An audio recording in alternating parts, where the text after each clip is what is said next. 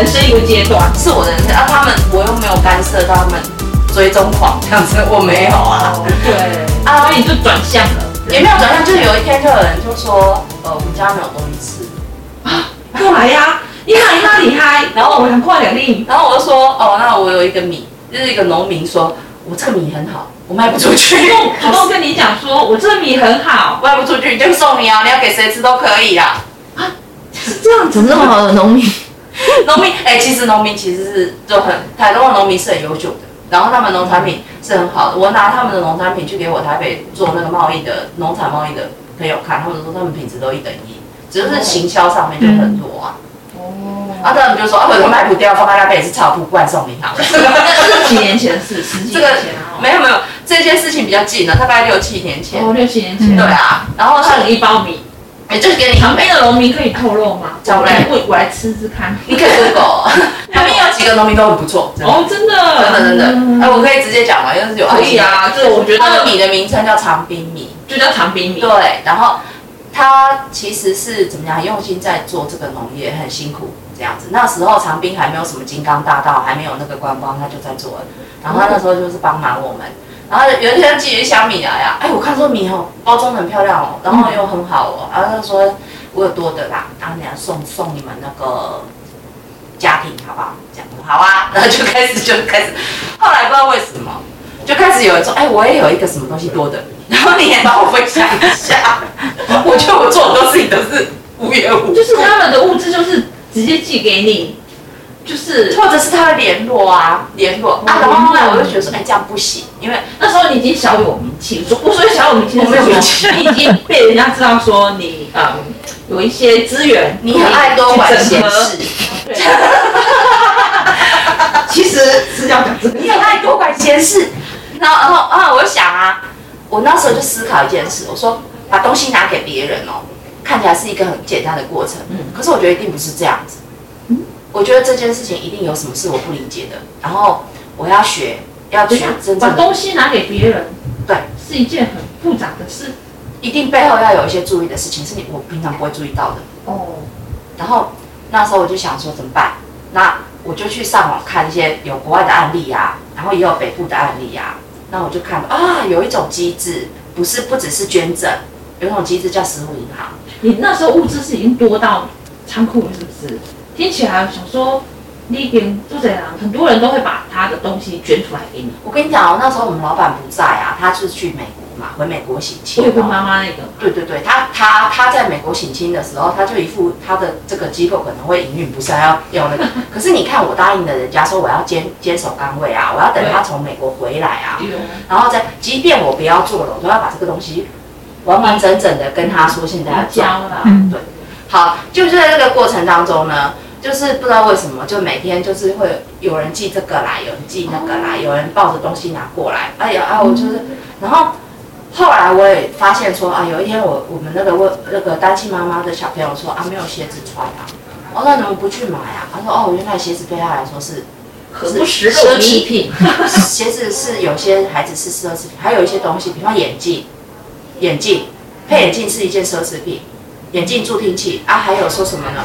还有内衣，内内衣内裤其实对有些女性来说是奢侈品。那我以前不晓得哎、我觉得那个是人权吧，那内穿穿胸罩是人权这样。可是有些有些人是不穿哎、他不穿的原因不是因为他开放或激进，是他没有钱吗？对，没有，他不知道要量身啊，要那个这样，我就很压抑。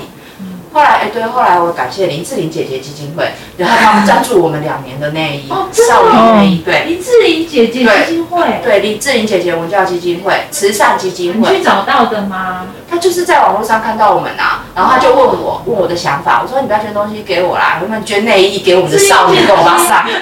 然后志玲姐姐的工作人员都很贴心哦，她的慈善基金会听到我们有这个需求，我说对啊，你看那个要符合我的那个上下围的这个要要多少，要经费没？对。要要量嘛，要一个东西大概最普通的大家买要七八百吧。你说你买三四百那种都是很很容易穿会穿乱穿，乱穿会变形，对啊，胸部会。所以那你你说那些妈妈们，她不会没有办法想到这些了，生活都过不下去，我买一个内衣干什么这样？那他们就很有义气，说哈，我们来赞助，啊，你帮我们量身，啊，我就传那个所有的妈妈的尺寸表，为妈妈跟少女，就是单亲家庭的少女的那个尺寸表，我一个一个去帮他们量，然后写下来，然后他就说那花色，我说花色不用挑，少女的你给她那个白的肤色的，妈妈们就不会挑，妈妈们舒适就好。全部就是那时候，呃，第一次合作做了四十几件内衣，因为他们都没讲哦，他们低调，真的很低调，我们现在才知道哎。姐姐姐慈善基金会做这个，因为这是完全。现在还有一个叫做那个什么，这集会不会变社服专辑？所以尽量讲，我们就是要让这些好事尽量。那现在不是有一个台北万华有个叫小红帽吗？我知道，小红帽是做月经议题的。对。可是你看哦，那时候我们也曾经说。我发现才发现说，那个偏向的女生，她好朋友来的时候，她生理期来、月经来的时候，她不使用生理产品。那你们应该不知道有这样的家庭，她不使用。第一个就是因为那是钱，对，要另外花钱。对，然后第二个是她她羞于启齿，或者是她必须要到市区的屈臣氏或 Seven，她可能她家附近没有，会觉得是这个事情让她羞愧。嗯，对啊，不敢讲，不好意思讲，羞愧，因为性别嘛，就就是好像我有月经，我比人家低一等这样。有些很传统的观念里面还是这种余毒在，所以我们也有做这个募集耶，募集卫生棉。有，然后那时候是还没有小红帽，所以后来我看到小红帽出的时候，觉得啊，这个性别的贫穷里的性别议题没看见，我就觉得好赞呐，而且我我自己想开再开另外一集讨论到有关于女性性别，哎，我觉得这真的。你不讲，我们很难去想象。对啊，没有还有这样子的思维，台中有啊。然后你不要讲说拿卫卫生巾，你拿棉条给大家，大家看那个棉条，觉得你干嘛拿软木塞给我？他没有那个观念啊，他不懂这个是什么产品啊。贫穷的理由很多，那如果是给钱跟给资源，其实是给不完的。嗯，因为他们的困境。一定有他们的原因，比方说，爸爸妈妈也许没有找到一个谋生的能力，跟他的那个环境的思维啦。我觉得这个这个可能不是我们从呃外围去协助他可以解决，他可能很可能是要从体制内去帮助他整个思考思考的，重新对他的生活有一个认知，这个很这个很困难。但也必须从根做起，就是你给他鱼，不如给他钓竿。那这个会不会是你当时的嗯，不算是盲点啦，就是很容易陷入一种给不完啦，嘿嘿哎，物资刚一挤你都给不完啦。就是菲菲讲这个，就是说这个问题的探讨是从很多的面向的，然后只是说呃，食物银行它不是解决贫困的一个方法。它只是很多人的服务里面的一种一种路径。哦，对，这样。对对对。那我最近又看了一本书，叫《不平等的童年》啊，嗯，不平等的童年，这是从一九九零年到二二零二零二一吧，不是，没有到二零一一写的一本一个社会学的研究，他从民族志的观点去写，观察八十几个家庭，就是有分中产阶级，还有就是劳动阶级跟贫穷家庭，是美国的学者写的，最近才看完，他就讲到说。呃，他有他有陈述一些呃，像你刚才讲体制的问题啊，阶级的问题哦，好，这是固有问题嘛。然后还有就是个人个人化的问题会是什么？好，它里面有些对这个部分的论述是非常专业的，因为我不够专业，所以我想说我要去看。那我那时候就想说，食物银行是不能够解决贫穷问题，食物银行是一个分享的。那我只是想要把这个服务做得更专业，所以我必须去进修去了解嘛。然后那时候我也很心，我心里这样想的时候。就大家没事不要东想西想，我心里这样想的时候啊，那就有人开了研习课，在台中啊，台中的红十字会做得非常好。然后呢，我就想说，哦，他开了一个全全台湾的食物银行研讨会。哦，那我想说，那我可以去上课吧，因为你知道人就是有不足嘛，我就去上课。然后在那边，我又认识到，哦，各种。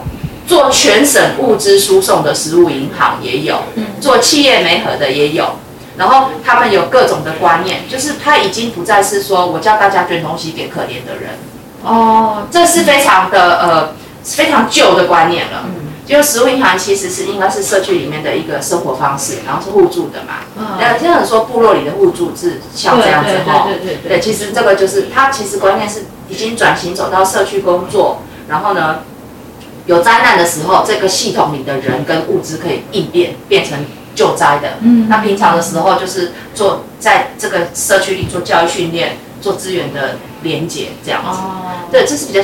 后来我就就想说啊，这个很有道理啊啊，然后认识了一些朋友，朋友很重要。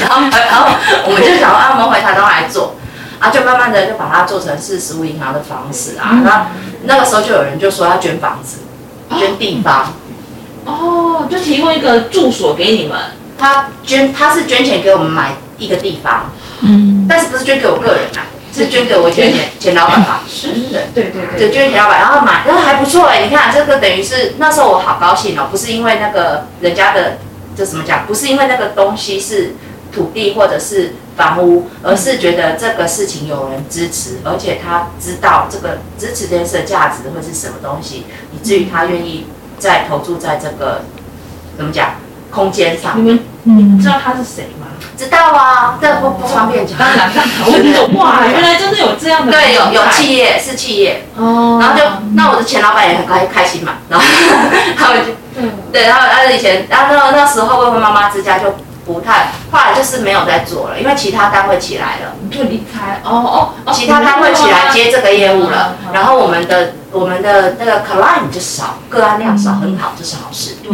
对对，然后哎，不知道为什么就有人要捐房子，然后给我们当仓储啊，然后就开始做那个嘛，这样子。然后做到还有那个什么商店导店啊，就把货架送给我啊，推车也要送给我啊，就是让我在那里面可以弄得有成立什么的。因为我说我去外面看哦，我们不要做的像仓库一样，能不能做的像超市那样子啊？哦，那个时候那个这个差不多是六七年前我去看人家的，就是说这个服务方式这样是有尊严。不要有那个救灾哦、救济哦这样。所以你们那个是东西放在那里，然后民众可以进去拿，希望啦，那时候在我走之前的规划是这个。那后来我很高兴哦，因为那时候公部门有要做做那个食物银行啊，嗯我们也有，它是做成一个服务性的那个劳务采购的标案。哦那那时候你看哦，我没有标到啦，但是我有去竞标，很好笑，又没经验，但是我也学到很多。后来我很高兴的就是说，哎，有人要做这个，而且做成这个方式。那那个时候我心里只是想说，不要做成好像救济，嗯嗯嗯嗯嗯，好像说对对，好像说，呃，我我我叫人家捐一个什么东西，我多了不起，我就可以去救济，救不救那给人家东西，那不过是吃的，不过是喝的，你救济不了什么，改变不了什么，你只能让使它舒缓一点、哎，我觉得这些应该都是，应该都只能救急，而不能真正救到穷。不是不要说他穷了，就是就是你紧急的时候，应该是可以多少帮助得到他们。食物银行那时候有几个工作人员，那时候就是有一有三四个志工，有一些家庭接受帮助之后，他就愿意来这里当志工，就是这是一个很好的正向循环。哦，所以还是有蛮多人会一起跟你，那时候开始有了，不会说像最原先做妈妈之家的时候，就我还有后来我有个伙伴是社工，哦，对啊，但是他他的想法是非常专业的哦，嗯，他会觉得你你的生活要跟他们有界限，他们是他们，你是你，对对，然后我的上班时间是提供我的专业服务，然后呢下班时间是跟他们切割的。可是我觉得我这样听起来，我觉得你全心全意的奉献，你小孩，对我觉得对啊，小孩，你已经把你的情感投入到对方身身上去了。我的小孩，我的小孩，我要叫他来这边当志工，过来这边当志工这样。你知道那时候我小孩，如果假设他三十岁，是不是？大部分的妈妈都是忙着就是带他去学钢琴，或者是学一些才艺。你你你你全心投入在公益事业，我觉得你小孩我的小孩他就跟着我来当志工啊，就在身边一起做就。当志工，然后怨恨的不得了。小孩就在旁边乖乖的，然后就妈妈在工作啊，在旁边在看。我也有陪他，但是后来他抱怨很多哎、他说妈妈，你对别人家，你对穷人家的小孩，为什么的关注是对于跟我是有不同的？他说我也很想当那个穷人家的小孩，至少他每天妈妈也都关心你做了什么？没有啊没有做什么就这样，他就这样看啊。嗯，心怡有去就是你有去修志工的课程吗？我有去修志工呃社工的学分，嗯因为要你要做这个工作，你要去了解嘛。然后后来我才知道说，哎，你有些时候你还是要避免那个自我耗竭嘛。对对对啊，要开始学这个，嗯然后呢，你要去知道说你怎么给自己增加力量嘛就。是你有去吸收专业的知识，不是一头热。对啊，那你会要处理，你要懂得处理你的替代性创伤的问题啊。哦，这样，然后你要开始去那个，哦，我觉得还蛮好的。后来就是食物银行弄一弄之后啊，后来我就是呃，因为一些因缘际会，就发现说，哎，食物银行大家对这件事情的想法开始有一些不一样，跟你合作的人有很多的不一样。那我就得到一个新的契机，就是离开食物银行。哦，你后来上轨道了，食物银行他们也上轨道了，我也上轨道了，啊，就得到一个契机，又来一个幸运。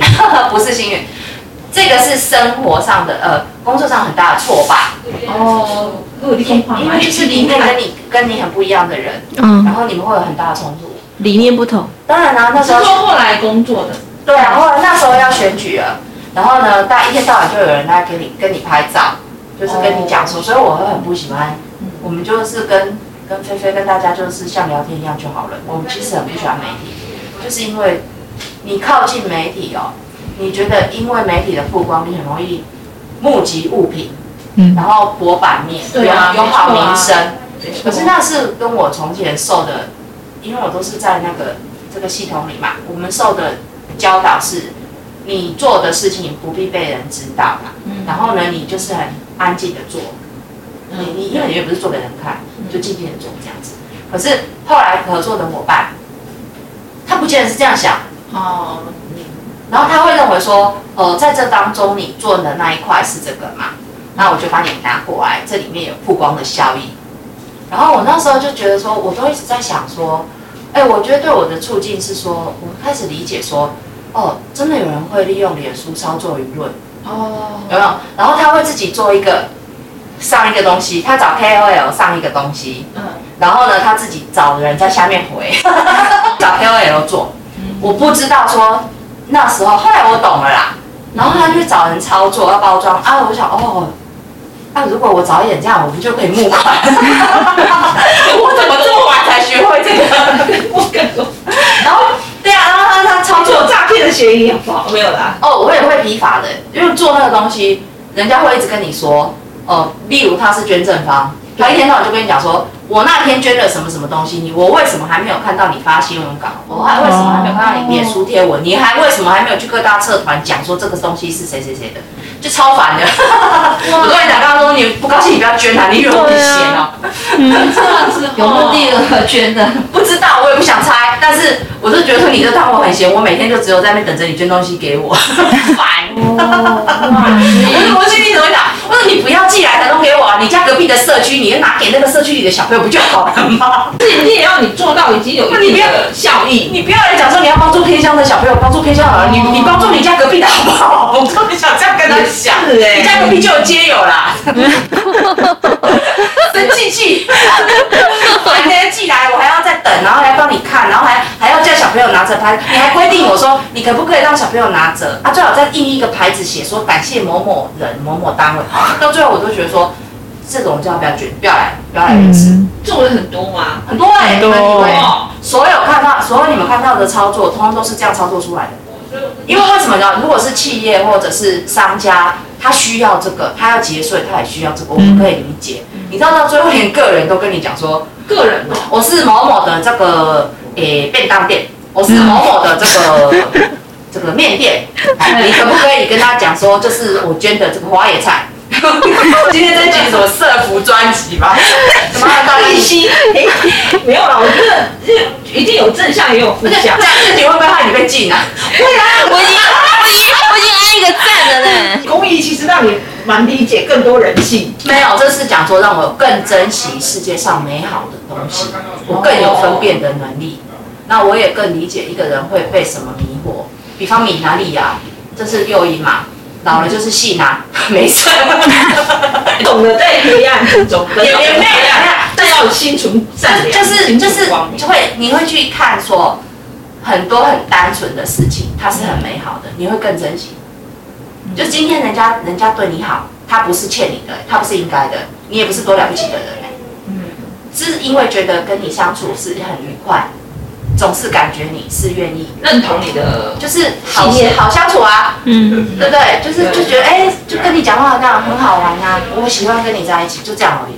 然后你不要想说你是因为说哦我很有能力，我很有物品，哦或我很有朋友，我很有地位，那个都是虚幻的。你你你以为你在做慈善事业，可是你做的事情到底是不是真正你想做的？这样，所以那那时候在那个温妈妈之家是很穷困，可是我就觉得说。很快乐。那是我要做的，对哦，那那个是最不被看见的人的需要，他们不会上新闻，因为他们是保护性的嘛，嗯，他，不会不会他拿着那个东西说谢谢某某单位就给我运气装，要拍照他是需要被陪伴的，对，那是我真的想做的事情。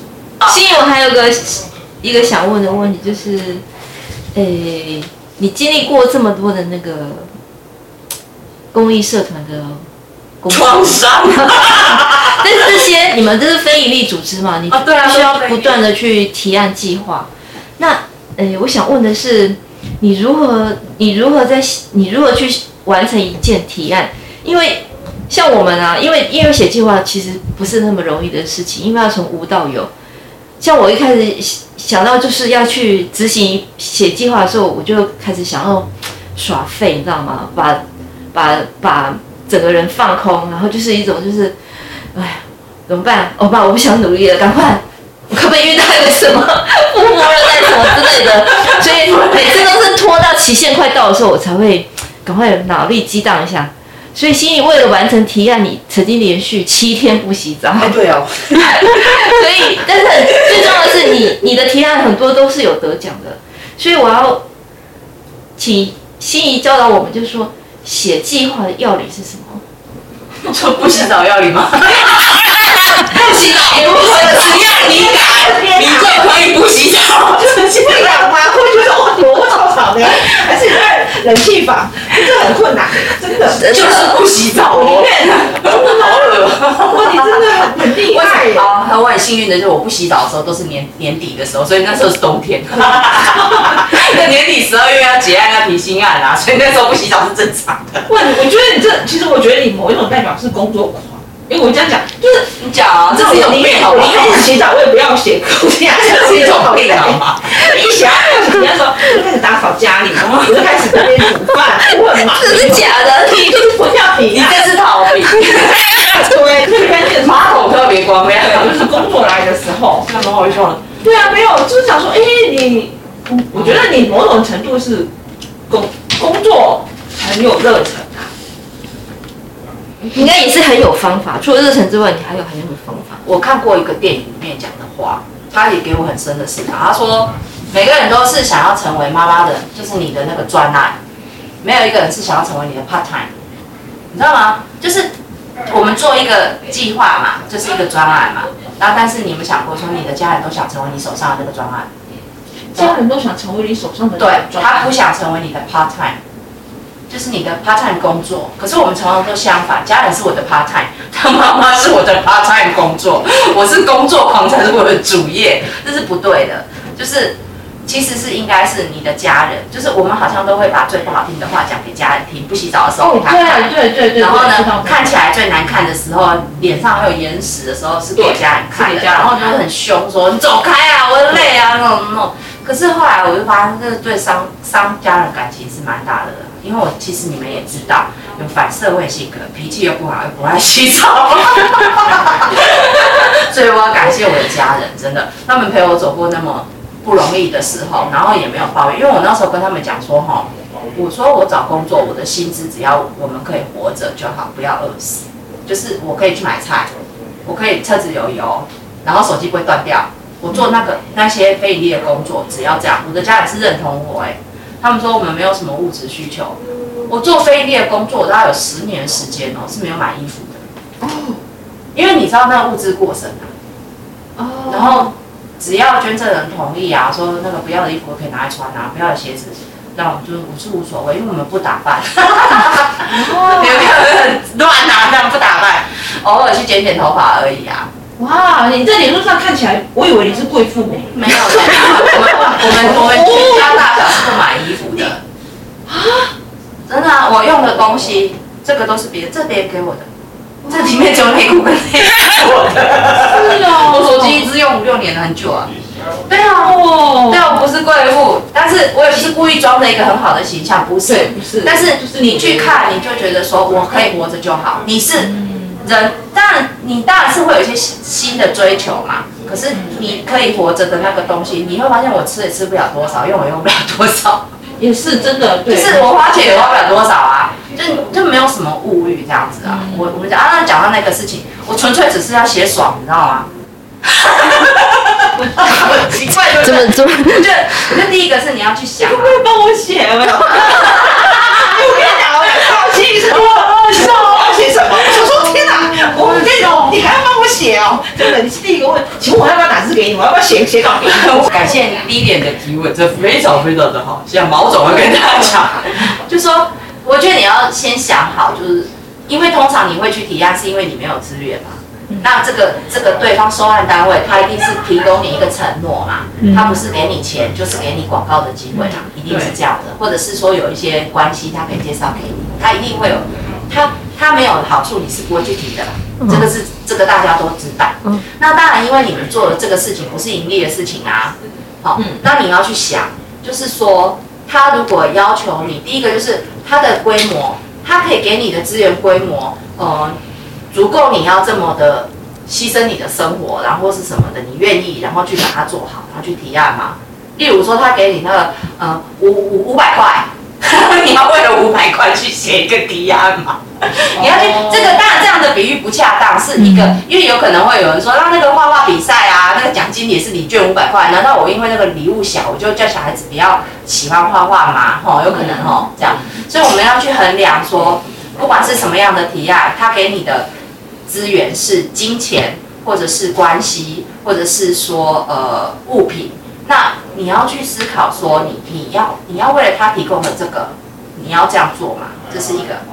好，因为你当你越写越厉害的时候，你会发现说写四四四万块的跟四百万的是不同的，嗯对吧？你一定会开始发现。对对，对还有你要权衡的，如果我假设你我四万块，我只要有写我就一定中，可是我那个四百万我可能写一个月你还不会中，那你要去想你现在需要的是什么，你一定会有很多权衡，这样这是一个你要去想说你要它有没有对应到你实际的需求，然后你如果没有它的帮助，你能不能自立？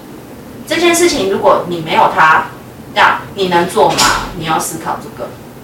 然后第二个，我觉得是说，你你你你去提这件事情给他，他会不会要求你变得不要像你自己迎合他，他才要给你这个资源？这样的时候，你愿意为了他的要求，你做到多少？例如说，他说，呃，假设我有一个宗教立场，你来申请我的经费，你要宣称你是呃信仰宗教或什么的，那你愿意这样子讲吗？然后或者是他会跟你说，我有一个政治立场。那你如果你要来要我的资源，那你要跟我在一起的话，你可能要接受很多人的非议。你有这个勇气吗？我是，比方我是人权团体嘛，我是很弱势的，我是专门支持那种弱势的。那你要申请我的经费，你要跟我们在一起，然后被唾骂，你你你要吗？那所以有时候你是要找伙伴，嗯，所以不只是说找赞助你的人，或者是支持你的人。所以去写一个提案的时候，可能我们会想这个事情是最先的。你跟他在一起工作，那你接受他的补助或什么的，那你会觉得你你会觉得说你不能说你自己想说的事吗？或者是你不能做你自己想做的事，因为迎合他嘛？这我觉得这是如果没有这个问题，你要怎么样都可以啊。倒不是那个方法，我觉得方法啊、架构啊、写作啊，我是觉得每个人都可以做的很棒。可是我觉得核心的东西是这个嗯。新的价值，对啊，那听起来哇，那你不是浪漫的人，我现在我是啊，我是浪漫的，我是后啊，来转到毛毛虫，毛毛虫是走儿童哲学嘛，嗯。它的某种程度我，我个人觉得是浪漫啦，转向很大哎、我看梅格莱恩以前演那个电就要跟你说，大家好，我是毛豆姐姐，你知道那个感觉是完全不一样的。我回应你一下，你真的好凶哦！我我我怎样？我就完全反差很大。没有，不要这样，不要这样，不要这样。我看梅格莱恩讲浪漫这件事情，以前那个什么电子情书了，那个梅格莱恩是我们那时候的美国甜心，哦天哪因为这个你可能都不认识九哦。龙，对，九龙梅格莱恩，他讲到一个地方，他说我爱我家那狗，我不是不爱它，它在一个大雨的夜晚，我把它捡回家。他快死掉的时候，我从他的肛门里一只一只的把毛虫抠出来，然后呢，这就是真正的爱，是我对他最大的浪漫。有一个电影里这样讲，演一个女主角，她这样讲这种话，我印象很深刻。那我觉得浪漫有时候不是不切实际啊，就是因为你知道说，你知道人性可以怎么样，你知道世界上的事情最好可以怎么样，最坏可以怎么样，那所以你就会去想说，那个最纯粹的东西，那是你真正要维护的东西，那是美丽的东西，嗯，不是吗？因为你知道不美丽的样子是什么样的时候，你就会很珍惜那个很真实又很美丽的东西。所以你后来就是离开了食物银行，到了对啊，那那那个差不多是六七年前，我们那时候还没有来这边工作，那我只是来这边听故事，分享故事。